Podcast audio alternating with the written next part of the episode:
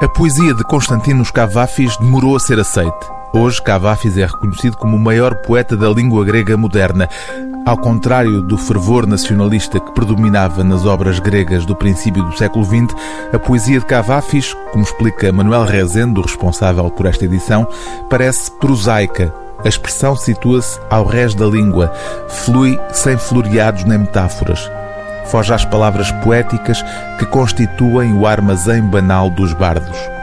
Em certo sentido, Cavafis segue à letra a recomendação que ele próprio inscreveu na primeira estrofe do poema Idos de Março. Teme pompas e grandeza, ó minha alma, e se as ambições não conseguires domar, segue-as com reticências e cautela.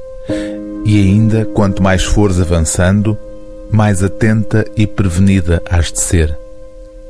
Constantinos Cavafis nunca publicou nenhum livro. Distribuía os poemas em folhas avulso pelos amigos e foi-os registando em cadernos hoje à guarda da Fundação Onassis. Ao todo, 154 poemas, embora esta edição portuguesa contenha apenas 145. E o tradutor, numa nota inicial, explica porquê. Note-se que nove poemas dos 154 canónicos não os consegui traduzir. Uma ou outra dificuldade surgiu ou o resultado não me satisfez. A nossa passagem por este mundo, necessariamente curta, conclui Manuel Rezende, em total sintonia com a poesia de Cavafis, nem sempre nos permite chegar a este ou aquele destino.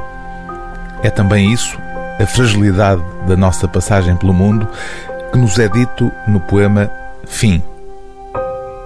Tomados de temor e de suspeitas, transtornada a mente e os olhos aterrados, nós consumimos e planeamos que fazer para escaparmos ao seguro perigo tão atroz que se aproxima. Mas erro nosso, não é isso que aí vem. Eram mentiras as notícias. Ou não as ouvimos ou entendemos mal. Outra desgraça que não suspeitávamos, súbita, fulminante, se abate sobre nós e, indefesos, já não há tempo, nos apanha.